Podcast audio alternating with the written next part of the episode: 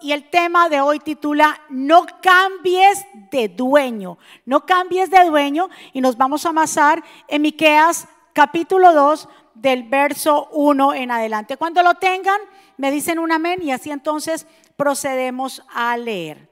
Dice la santa palabra del Señor así. Dice en, el, en el título, La maldad de los poderosos. Dios continuó diciendo, gente malvada, ¿Qué mal les va a ir a ustedes? Al acostarse hacen planes malvados. Al levantarse los llevan a cabo. ¿Por qué tienen el, porque tienen el poder de hacerlo? Si quieren terrenos, los invaden. Si quieren casas, se adueñan de ellas. Maltratan al dueño y a su familia y con engaños los echan fuera. Por eso yo, el Dios de Israel, también tengo planes contra ustedes. Voy a enviarles una desgracia de la que no podrán librarse. Les vienen tiempos tan difíciles que se les acabará el orgullo. Verso 4, que es el verso clave. Cuando llegue ese día, la gente se burlará de ustedes y les cantará esta canción se han quedado en la ruina. Antes eran el pueblo de Dios, pero han cambiado de dueño. Repito, se han quedado en ruina. Antes eran el pueblo de Dios, pero ahora han cambiado, ¿qué dice ahí? De dueño. Nuestros ejércitos los conquistaron y nos repartimos sus campos. Que el Señor nos bendiga a través de su palabra. Que el Señor añada bendición a nuestra vida. Mi Señor, nosotros somos muy bendecidos por ti, que nos has dado este lugar para venir a congregarnos como familia, como tus hijos. Hemos llegado aquí porque nosotros sabemos y entendemos que fuera de ti nada podemos hacer, que dependemos completamente de ti, mi Señor. Hoy nos presentamos este primer día para darte gracias. Gracias por tu alimento espiritual, por tu palabra, porque ella es la que trae regocijo, porque ella es la que alimenta el alma y el espíritu, porque ella es la que nos mantiene firme y nos enseña todos los pensamientos tuyos, Señor, tus preceptos y tus mandamientos, Padre. Yo me pongo a un lado para que tú te establezcas. Tú eres el pastor de esta iglesia, mi Señor. Yo me abandono en tus manos, Espíritu Santo. Pasa un carbón encendido por mis labios. Que tu pueblo que ha llegado aquí, que tu pueblo que nos está viendo allá, reciba esta palabra. Salgamos lleno de tu presencia. Salgamos lleno de fe de esperanza, Padre. Te damos gracias, gloria y honra a ti en el nombre de Jesús. Y todos decimos, amén y amén. Gloria a Dios. Dice aquí bien claro, cuando llegue ese día, la gente se burlará de ustedes. Entonces miremos aquí que las profecías de este profeta Miqueas anuncian un juicio sobre Israel por la maldad social del liderazgo corrupto. Por eso él habla como él habla, porque había un liderazgo específicamente corrupto que estaba robando, que estaba haciendo lo malo, que estaba introduciendo al pueblo a idolatría. El problema, el, profeta exhorta a los gobernantes, los sacerdotes y los profetas de Israel, quienes explotan y extravían al pueblo. Y aquí viene la, la frase que acabamos de ver. ¿Qué significa la expresión cambiar de dueño? La definición de dueño es una persona que tiene dominio o señorío sobre alguien o algo. Escuche bien. Entonces esta expresión significa que dejaron de servir a Dios. ¿Para qué? Para servir a sus malos deseos. Significan que ellos dejaron al dueño que era Dios para ellos ahora totalmente hacer sus planes, cometer toda clase de atrocidades en contra del pueblo. Miremos ejemplos de personas que dejaron a Dios, de personajes que abandonaron al Señor. Por ejemplo, Adán y Eva decidieron cambiar de dueño. El dueño era el Señor o es el Señor. Dios los, lo hizo todo. Él creó los cielos, la tierra, los puso allí para que la labraran, para que la cuidaran. Dice que la voz del Señor se oía sobre todo el huerto. Ellos tenían una comunión con Dios, pero decidieron por desobediencia seguir la carne, seguir los deseos que del mundo, lo que el enemigo le presentó y que cambiaron de dueño. Y esa cambiada de dueño trae consecuencias. Trajo tanta consecuencia que ahora nosotros estamos lidiando con esas consecuencias. Y entonces Dios los tuvo que sacar de ahí porque ellos decidieron cambiar de dueño. Israel, cuando Israel pide un rey, que el pastor estuvo hablando de eso también. Israel tenía a Dios como el propio rey. Dios los dirigía en las batallas. Dios les daba la victoria. Dios peleaba por ellos. Pero en un momento dado dice la escritura que el, el pueblo habló con Samuel y le dijo, Samuel, nosotros queremos ser como las demás naciones.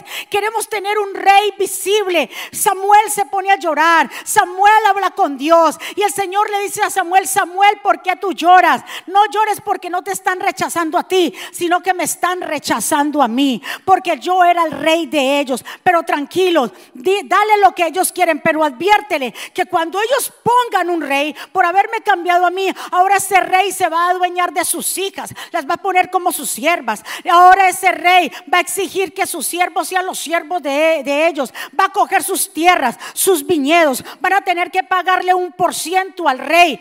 Todas esas eran eh, ¿qué? consecuencias. Cuando nosotros cambiamos de dueño y decidimos que el dueño ahora sea nuestra carne, nuestros deseos, entonces se convierte en lo que y se aplica lo que Jesús dijo, el que no es conmigo es contra mí. Cuando nosotros dejamos que el dueño Recuérdese que teníamos sí un antiguo dueño, pero estamos hablando de nosotros ahora como hijos de Dios, renovados, lavados por la sangre. El antiguo dueño ya era Satanás, vino el Señor, nos compró y ahora tenemos un dueño. El nuevo dueño se llama Jesús. Y ese nuevo dueño que se llama Jesús, ¿por qué nosotros ahora volvemos a cambiar de dueño? Vemos que Adán y Eva cambiaron de dueño. El pueblo de Israel cambió de dueño. Miremos acá, Dios es el dueño de todo. Miren lo que dice Colosenses 1:16, porque en Él fueron creadas todas las cosas. ¿Quién creó todo lo que vemos? Dios creó todo, nos creó a ti, a mí. Las cosas que hay en los cielos y las que hay en la tierra, visibles, invisibles, sean tronos, sean dominios, sean principados, potestades, todo fue creado por medio de Él y para Él.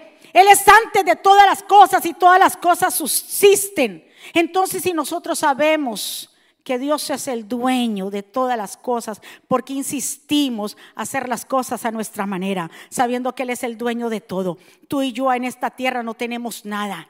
No somos dueños de nada, no somos dueños ni de nuestras propias vidas.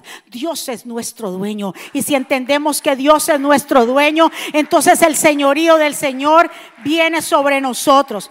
Si nosotros sabemos que Él es nuestro dueño, ¿por qué estamos haciendo las cosas que al dueño no le agrada. ¿Cuántos están de acuerdo conmigo? Dígale a la persona que está a su lado, no cambia de dueño. ¿Por qué será que la gente cambia de dueño? Porque no se le porque no conoce suficientemente a quién? Al dueño. Óyeme, si yo tengo un dueño que se llama Jesús, que lo conozco como un Padre bueno, que sus pensamientos para nosotros son pensamientos de bien y no de mal, que Él está preparando una morada para nosotros. ¿Por qué yo cambiar de ese dueño? Cuando tú conoces bien al dueño, tú no cambias de dueño. Diga conmigo, yo no voy a cambiar de dueño.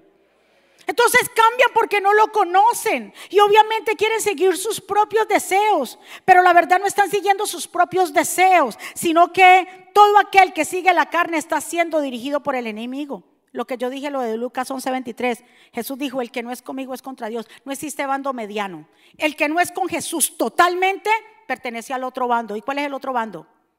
Ustedes ya saben. Eh, ustedes ya saben. No hay un bando, no, mitad aquí, mitad acá. No, no existe ese bando de la mitad. Uno o otro, Jesús lo dijo.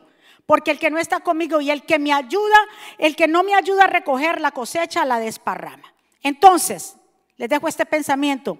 Porque el, el que ha saboreado la gracia, la libertad y no se descuida, no vuelve a la esclavitud y ni se revuelca de nuevo en el lodo. ¿Cuántos están de acuerdo?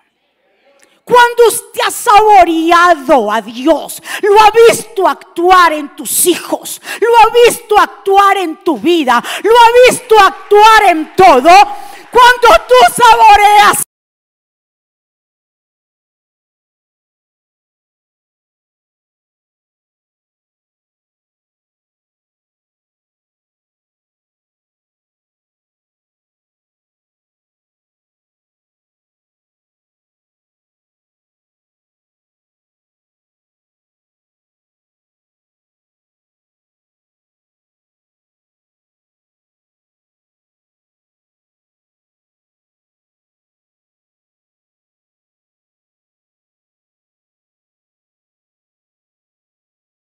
Aquí hay poder de Dios. Aquí hay poder de Dios. Que toque el shofar. Que toque el shofar porque Dios está en este lugar. Cuando tú has entendido. Ah, Dios. Cuando tú has entendido quién es Dios en tu vida. Oh my God. ¿Con quién yo hablo aquí hoy? Cuando tú has entendido lo que Dios ha hecho con tu familia ¿Quiénes éramos nosotros y ahora quiénes somos? No cambiamos de dueño.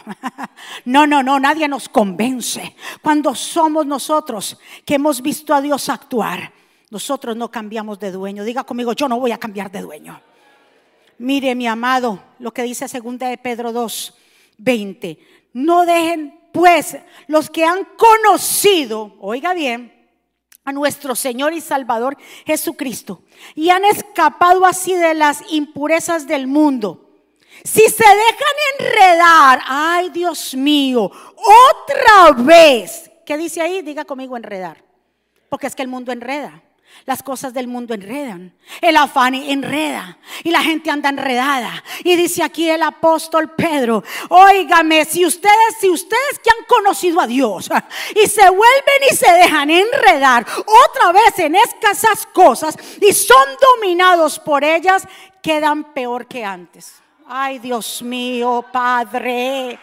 Dios mío, quedan peor. ¿Por qué? Porque después de saborear la gracia, después de estar con Él y nos alejamos, porque déjame decirte, el que se aleja es porque se descuida. Y si se descuida, entonces dice que su estado quedará peor que antes. Dice, hubiera sido mejor para ellos no haber conocido el camino recto, después que después de haberlo, que haberlo conocido, apartarse del santo mandamiento que les fue dado. Pero en ellos se ha cumplido la verdad que aquel dicho dice, el perro vuelve a su vómito y también lo de la puerca recién bañada vuelve a revolcarse en el lodo. Ay, Dios mío, ¿por qué está tan silencio? Porque esta palabra es fuerte. Porque esta palabra nos remueve. Porque si estamos jugando a la iglesia, porque si estamos, estamos siendo tibios, el Señor nos está diciendo, arregla tu vida. Déjame decirte, arréglala, alíñala, ponte en pie y comienza a caminar. Dice que el estado de esa persona viene a ser peor. Usted no ha visto que una persona dice que fue algún día cristiano y se alejó del Señor, usted le habla al Señor, esa gente no quiere nada. Dice, no me diga, no me hable y no sé qué y no sé cuándo, porque su estado de rebeldía su estado de alejamiento es peor. Se vuelve su corazón como una piedra, porque verdaderamente ya el Espíritu de Dios no está en ellos, sino es el Espíritu del mundo, que es el Espíritu del enemigo, del diablo y de Satanás. Pastora, pero usted vino acabando. Sí.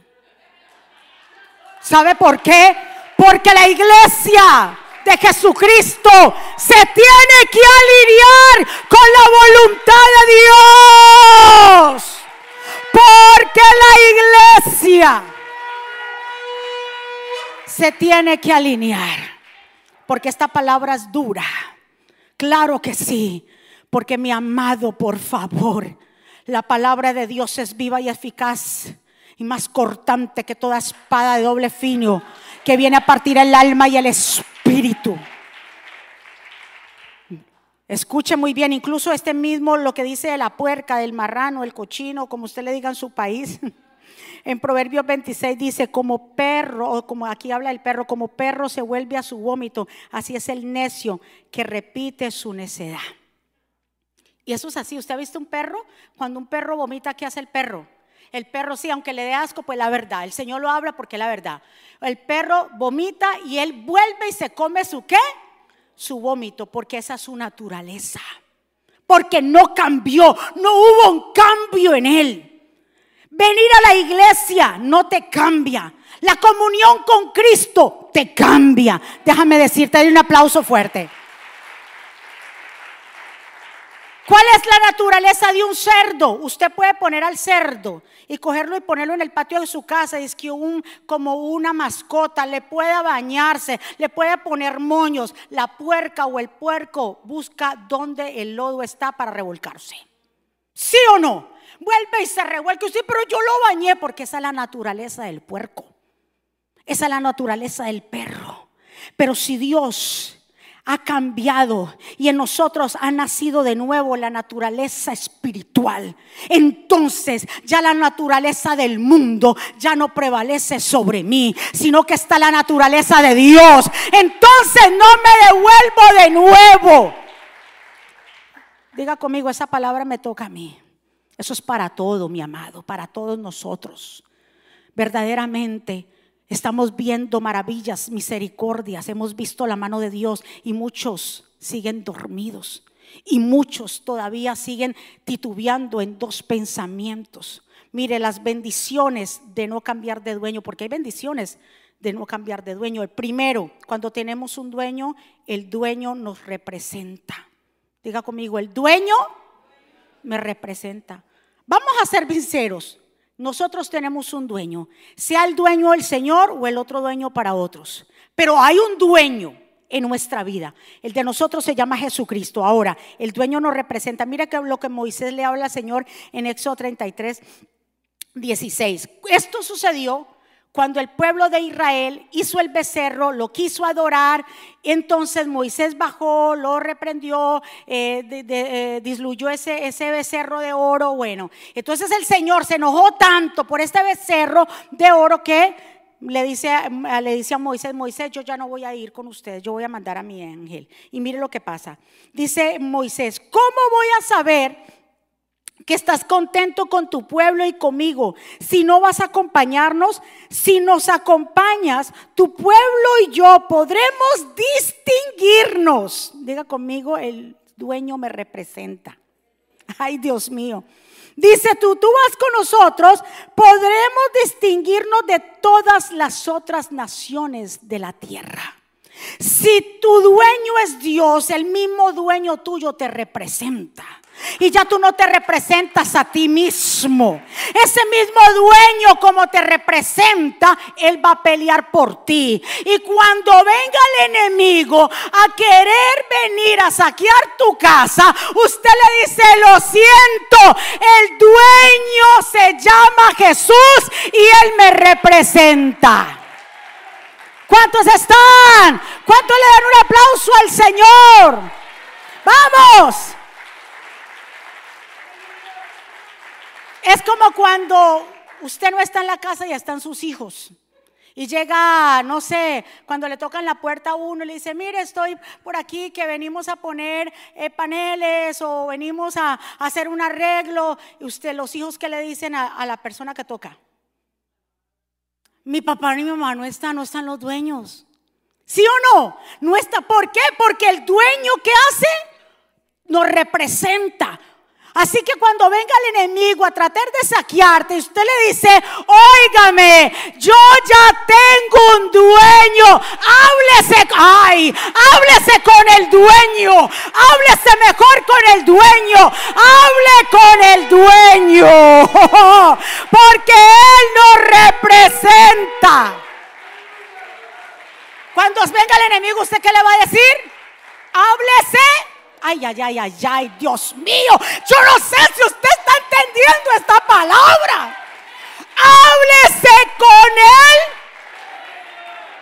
háblese con el dueño porque ese me representa a mí. Yo no tengo nada que hablar contigo. Hace 2022 años el dueño pagó un precio por mí. Si vienes en contra de mí, háblate con el dueño. Ay, yo no sé con quién yo hablo aquí hoy. Dios mío. Mire mi amado, mire lo que dice Deuteronomio 1:30. El Señor vuestro Dios que va delante de vosotros, Él peleará por vosotros, así como lo hizo delante de vuestros, eh, de vuestros ojos en Egipto. Óigame, si le decimos Señor es porque lo reconocemos como nuestro dueño. Decimos, Señor, usted sabe que cuando decimos Él es nuestro Señor, Señor, Señor, si le decimos Señor, estamos reconociendo que que Él es nuestro dueño, que Él es nuestro Padre, que Él es el que nos gobierna, que Él es el que nos representa. Entonces hay alguien que nos representa. ¿Quién nos representa? Nuestro Padre, el Señor, es nuestro dueño. Mire, tanto que era así la nube, como le dijo eh, cuando lo sacó de Egipto en Éxodo 13, 21, el Señor iba delante de ellos de día como columna de, nube para guiarlos por el camino y de noche en una columna de fuego para alumbrarlos, a fin de que anduviesen de día y de noche. ¿Dónde iba la nube? Ay, Dios mío, cuando tenemos un dueño ese dueño va adelante. Y si va adelante, quiere decir que Él va a pelear por nosotros. ¿Dónde estaba la nube? Adelante. Y si la nube paraba, ellos paraban. Si la nube seguía, ellos seguían. Si la nube hacía cualquier cosa, ellos hacían lo de la nube. Porque la nube iba delante de ellos. Asimismo, Dios va a ir allanando ese camino. Si estás pasando por momentos difíciles, el Señor te va a pasar y no te va, esas aguas no te van a ahogar. Ese fuego no te van a quemar. El Señor, como va delante de nosotros, Él va a pelear por ti. Aunque se levante en contra ti guerra, tú estarás confiado porque Jehová peleará por ti. Nada te podrá hacer frente. El Señor va delante de ti y no va a dejar que tú perezcas. ¿Cuántos están de acuerdo? Dígale otra vez a su vecino, no cambies de dueño. Dios mío. Mira lo que dice Salmo 119, 105. Tu palabra es una lámpara que alumbra mi camino, porque como Él es nuestro dueño, Aquí está la palabra de Dios y esa palabra es la que nos va a alumbrar. Cuando pasemos por, por, esos valles de sombra de muerte, la palabra es esa lumbrera que nos va a alumbrar para que podamos seguir adelante. Segundo beneficio de que Él sea nuestro dueño. Cuando Dios es nuestro dueño, Él pelea las batallas. Escucha lo que pasó aquí en Segunda de Crónicas capítulo 20, 15. Dice ahí que hubo el rey Josafat, que era el rey de Judá, vinieron contra él un ejército muy grande de moabitas y amonitas. Y cuando llegó la noticia a Josafá, le dijeron, Josafá, hay un montón de ejército. Ellos son más que nosotros. Ahora, ¿qué vamos a hacer? Dice la escritura que Josafá entró, le dio miedo, pero de una vez él se postró, comenzó a clamar al Señor y comenzó a tener una conversación con el Señor y le recordó que el Señor peleaba sus batallas, que el Señor era rey de reyes, que era el Señor y se levanta un profeta en medio de los que estaban ahí y comenzó a profetizar y le dice estas palabras a ese profeta porque todo el pueblo estaba asustado, estaba amedrentado. Y le dijo el profeta, pongan atención habitantes de Judá y de Jerusalén y tu rey Josafá, el Señor te dice, no tengas miedo ni te asustes antes de este grande ejército porque esta guerra no es de ustedes Ay Dios, si no de quién. Cuando Él es nuestro dueño, Él pelea las batallas por ti. Diga conmigo, Él pelea por mí. Oye, le declararon la guerra. Esta gente venía con carros, con todos los eh, eh, eh, equipamientos que ellos tenían, un gran ejército. Ellos eran unos cuantos. Pero el Señor le dijo, mira, tranquilo porque como yo soy el dueño de ustedes, Josafá me reconoció como dueño y Señor, entonces yo lo voy a representar. ¿Y sabe qué sucedió? Dice que el Señor le dijo, tranquilo, vayan en contra de ellos, salgan ustedes, pero ustedes no tienen que hacer nada. Ustedes no van a pelear en esa batalla, ustedes no van a hacer nada. Tomen posiciones, dice, estén quietos y verán cómo el Señor los librará. Ay, Dios mío. verán cómo el Señor qué. No tienen que pelear. Vayan, salgan. Pero yo, como representante de ustedes, yo voy a pelear. Así Dios hará contigo, mi amado hermano. Estás pasando momentos difíciles, luchas, cosas fuertes, tranquilo. Dice, estén quietos, solamente observa, sigue avanzando. El Señor dijo, no, quédense en sus casas, no, vayan al campo de batalla, porque yo los voy a ver que ustedes les voy a enseñar lo que yo voy a hacer, pero salgan al campo de batalla. Usted tiene que ir al campo de batalla, usted tiene que seguir avanzando a las cosas del reino, usted se tiene que seguir congregando, usted tiene que seguir discipulando eso es salir al campo de batalla. Usted tiene que seguir conectado. No quedarse en su casa a ver qué Dios va a hacer. No, el Señor le dijo, salgan al campo de batalla, salgan.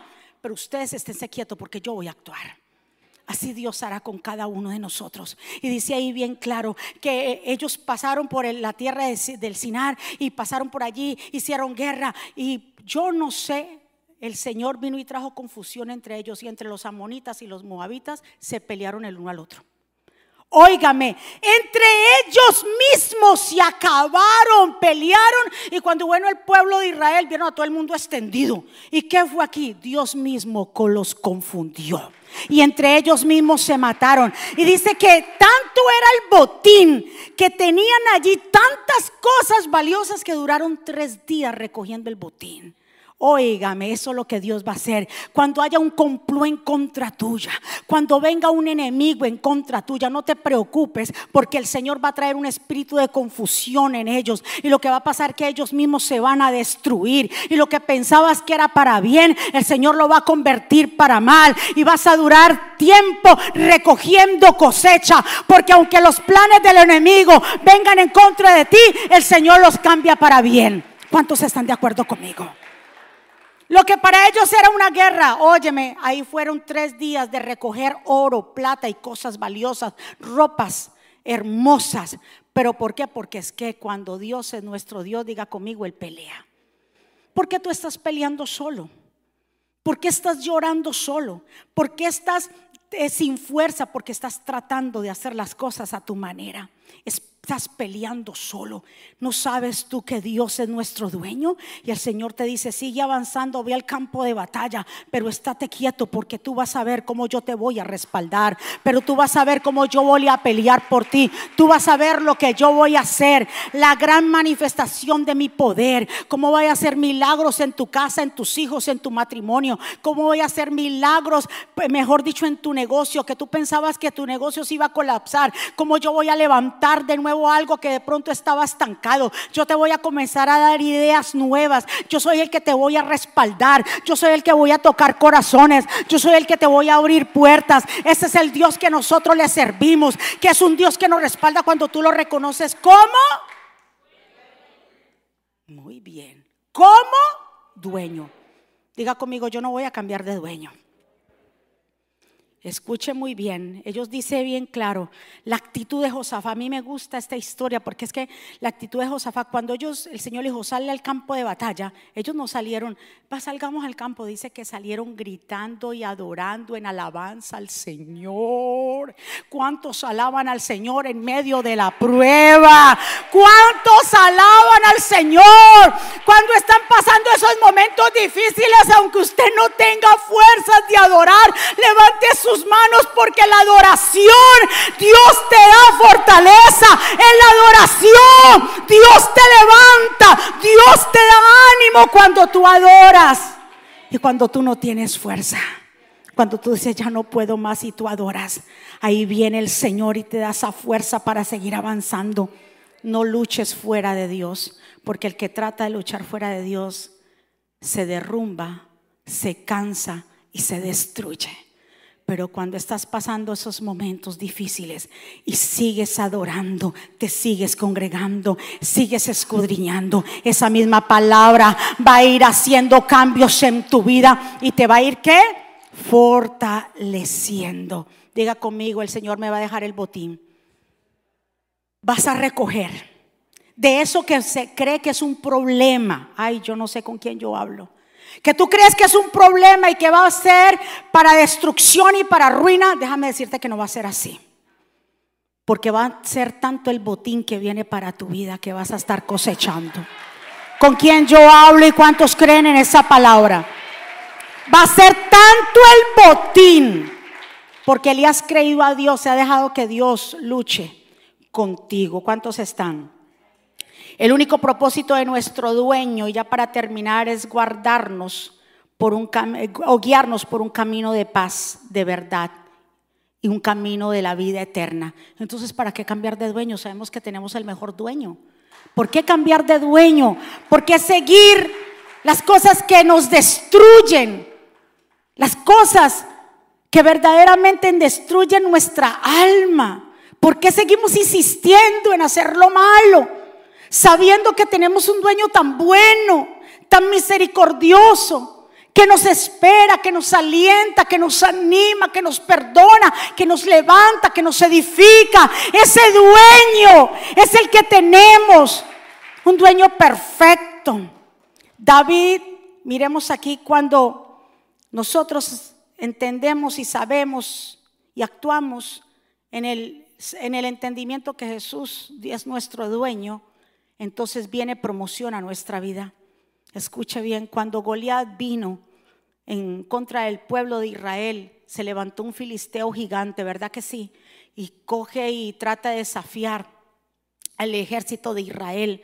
Y había un pequeño eh, pastor de ovejas que estaba ahí, que era David. Y cuando David viene y ve a, a ese gigante, ninguno del pueblo de Israel quiso pelear porque tenía miedo, pero David sí se enfrentó y le dijo bien claro, mira, tú vienes contra mí con espada y jabalina, le dijo David al, al, al, gigante, Goliat. Tú vienes con todos esos armamentos, con espada, jabalina, con todos esos armamentos, esas cosas. Pero yo no vengo, yo no tengo nada, pero yo sí tengo a alguien que me representa. Ay, Dios mío. yo no tengo una espada, yo no tengo una jabalina, pero yo sí tengo alguien que me representa. ¡Ay! Se llama Jehová de los ejércitos.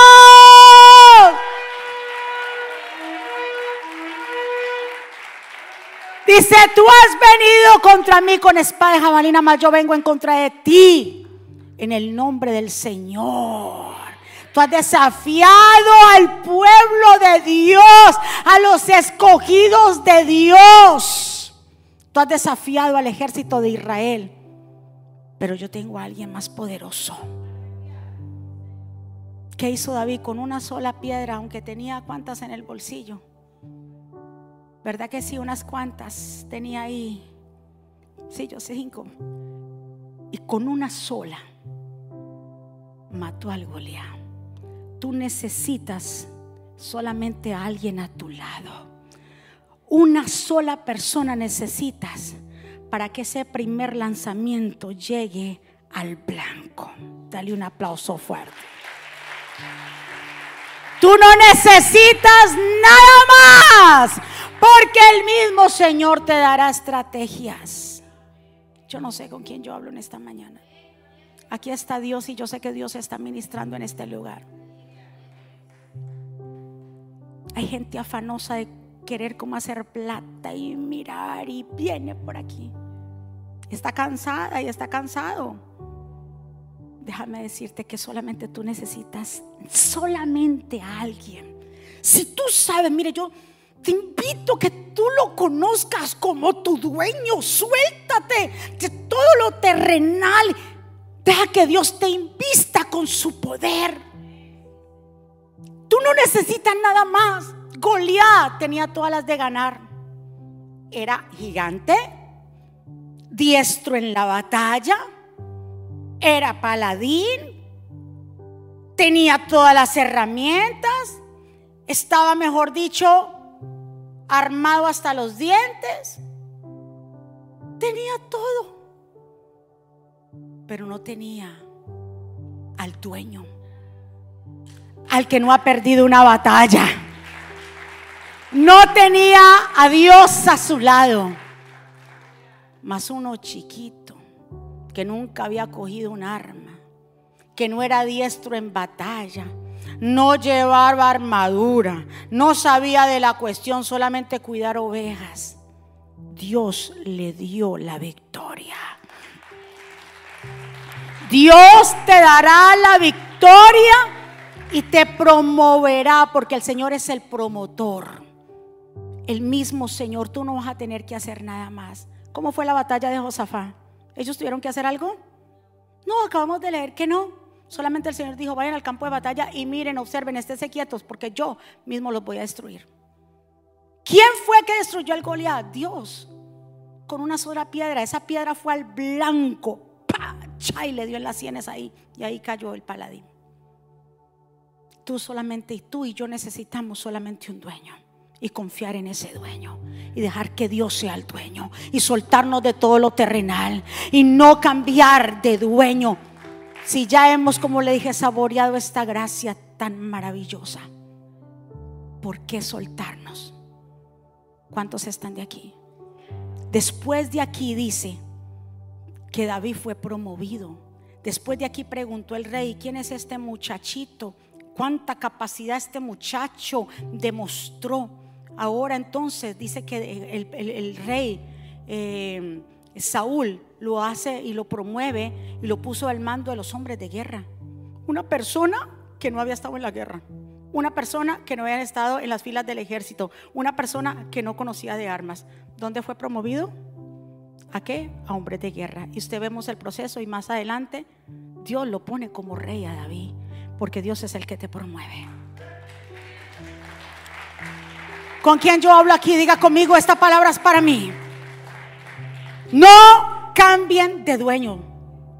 Por favor, se los digo. El Señor nos viene advirtiendo varios mensajes. Y eso es para que abramos los ojos. ¿Dónde tenemos nosotros nuestros ojos puestos? ¿Dónde está nuestro corazón? Porque donde está nuestro corazón está nuestro tesoro. Si ya estamos aquí, ¿por qué irme para allá? ¿Hacer qué afuera? Dice que el Estado, ay, con razón dice la escritura, lo que habla en Mateo cuando habla de que la casa que está barrida y adornada, que el espíritu malo que sale de una persona, dice que salió fuera, ya está listo, el Señor habita. Si esa persona se descuida, dice que de nuevo viene este espíritu que salió y viene y mira y vuelve a la casa donde salió. Y dice que si la ve barrida, adornada, o sea, sin nada, va invita a otros siete más. Óigame, por eso dice que el estado es peor después. Invita a otros siete más y le dice,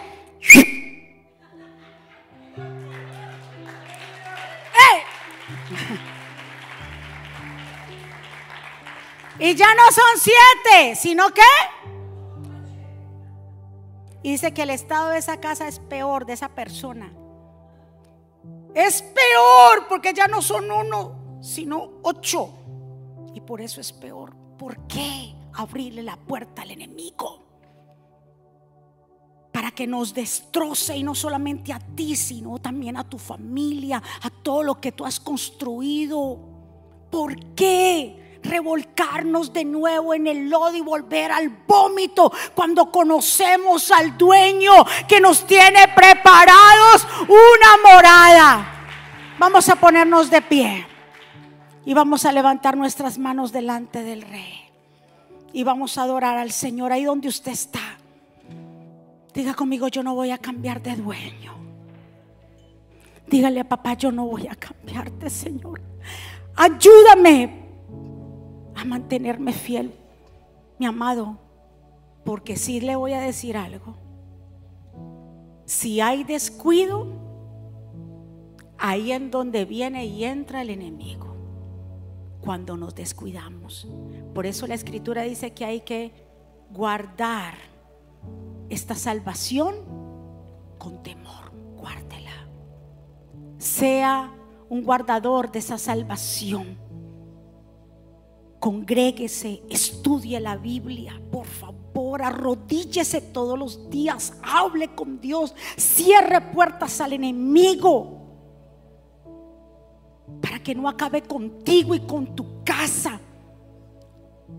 Si en el matrimonio Jesús no es el centro, los matrimonios se desboronan, esas relaciones se van a ir apagando. Jesús debe ser el centro de nuestra vida porque Él es el dueño, Él es el creador.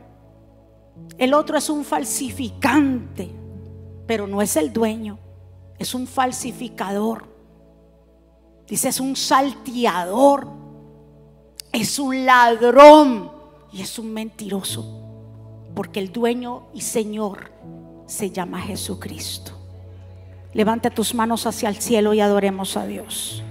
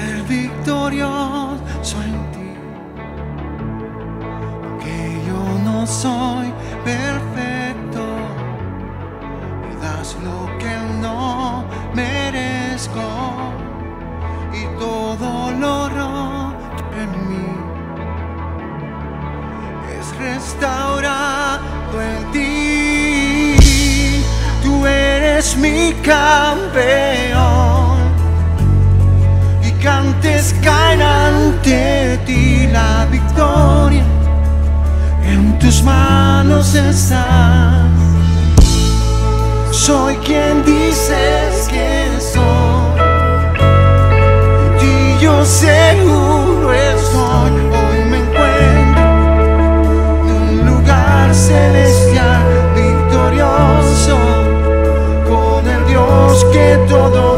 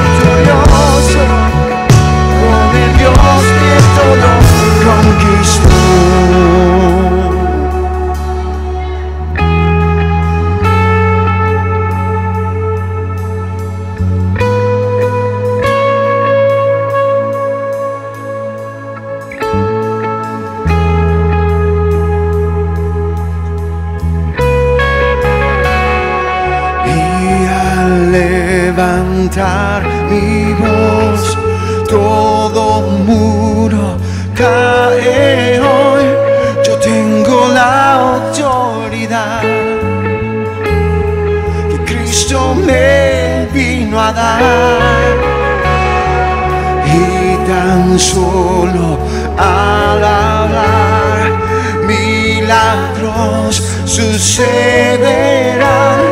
Yo tengo la autoridad que Cristo me vino a dar. Y al levantar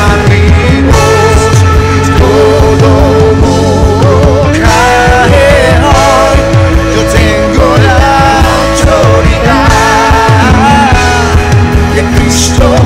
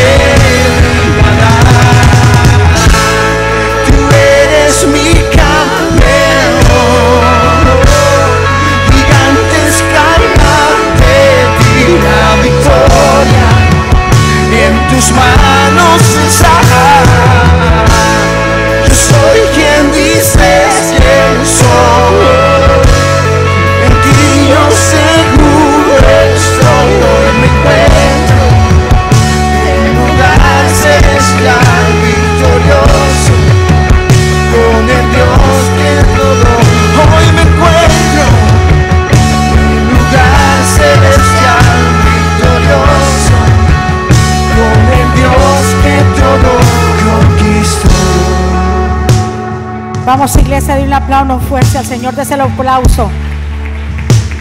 Vamos a ser fiel con nuestro dueño. Porque él es, el, el que es fiel con su dueño, Jesús, tiene recompensa. Porque entonces, si lo reconocemos a Él como dueño, Señor, nos ponemos a un lado para que Él guíe nuestra vida. Porque es que los planes que tiene nuestro dueño son mejores que los nuestros. Como dice Jeremías 29:11. Porque yo sé muy bien los planes que tengo para ustedes, afirma el Señor. Planes de bienestar y no de calamidad, a fin de darles el futuro y una esperanza. Esos son los planes del dueño que tú tienes que se llama Jesús. Entonces no cambiemos de dueño. Confiar. Confiar en el dueño es darle, serle fiel a Él. Y cuando confiamos en el Señor, nuestras fuerzas serán renovadas, como se dice en Isaías 40, 31. Pero los que confían en Él renovarán sus fuerzas, volarán como las águilas, correrán y no se fatigarán, caminarán y no se cansarán. ¿Sabes por qué? Porque sabemos que tenemos un dueño. Porque sabemos que Él va con nosotros, porque Él peleará. Nosotros saldremos al campo de batalla, pero el de Él es la batalla. Porque esa nube va delante de nosotros, que es el Espíritu Santo de Dios, su presencia nos guiará. Y podemos llegar hasta la meta. Ahí donde tú estás, levanta tus manos. Padre, en el nombre de Jesús, venimos ante ti en este día. Ayúdanos a mantenernos firmes en esta santa gracia. Señor, que la cuidemos. No queremos volver de nuevo al lodo. No queremos volver ahí donde tú nos sacaste. No queremos volver al pecado y a la mundicia. No queremos, Señor. Yo voy a cuidar esta gracia, yo voy a cuidar esta salvación. Yo te reconozco como mi dueño. ¿Cuánto le dicen ahí, Señor? Yo te reconozco, vamos, dígaselo. Yo te reconozco como mi dueño y Señor, quien me representa a mí. Y que cuando el enemigo venga, yo le voy a decir, hable con el dueño, porque yo ya tengo un dueño y se llama Jesucristo. Vamos. Sí. Ah,